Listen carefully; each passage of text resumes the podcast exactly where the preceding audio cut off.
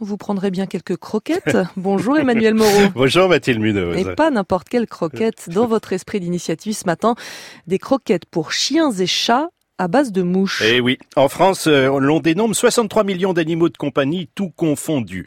On miaule plus, Mathilde, qu'on aboie. Les chiens sont moins nombreux et leur population pèse de 2% en moyenne chaque année. Alors pour nourrir tout ce petit monde, il faut 363 000 tonnes de sous-produits de viande par an, ainsi que des quantités astronomiques d'eau. C'est dire si la piste de nouvelles nourritures moins, moins énergivores est à explorer. Et donc les croquettes d'insectes sont un bon substitut? Eh ben, Madeleine Morlaix et Paola Tellière le pensent. Ensemble, elles ont fondé Tomojo pour s'engager dans cette voie et sauver en même temps la planète. On ne connaît pas exactement la composition des croquettes pour chiens. C'est d'ailleurs très difficile de le savoir.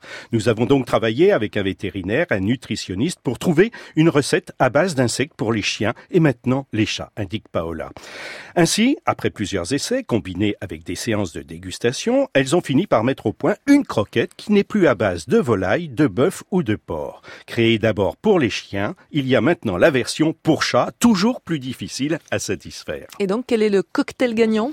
Eh ben, C'est effectivement un mélange. Ces nouvelles croquettes sont constituées de 20% de farine d'insectes, deux mouches noires Hermetia illuncens, le tout mélangé à de la spiruline et à des légumes. Les mouches proviennent de France où elles sont élevées dans une ferme. Est-ce qu'on a mesuré euh, l'impact pour la planète de cette nouvelle forme d'alimentation? Effectivement, Mathilde, on peut se demander si cette nouvelle nourriture pour chiens et chats est justifiée. Mathilde Gola du Figaro Demain répond dans un article qui paraît aujourd'hui. De fait, l'élevage de larves de mouches consomme 25 fois moins de CO2 par kilo que l'élevage de bœuf et 1000 fois moins d'eau. Et selon une étude américaine, chaque année aux États-Unis, l'alimentation des 163 millions de chats et de chiens produit jusqu'à 64 millions de tonnes équivalent CO2, ce qui est à peu près équivalent à 14 millions de voitures sur une année et en fait, les seuls animaux de compagnie américains seraient ainsi le cinquième plus gros consommateur de viande au monde.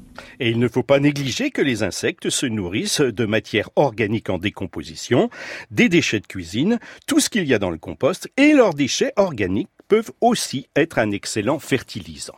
Alors pour l'heure, les croquettes pour chats viennent d'être mises en rayon de quelques animaleries, de boutiques bio, et on les trouve aussi en ligne. Bonne dégustation Ok. C'était l'esprit d'initiative signé Emmanuel Moreau. Il est 6h20.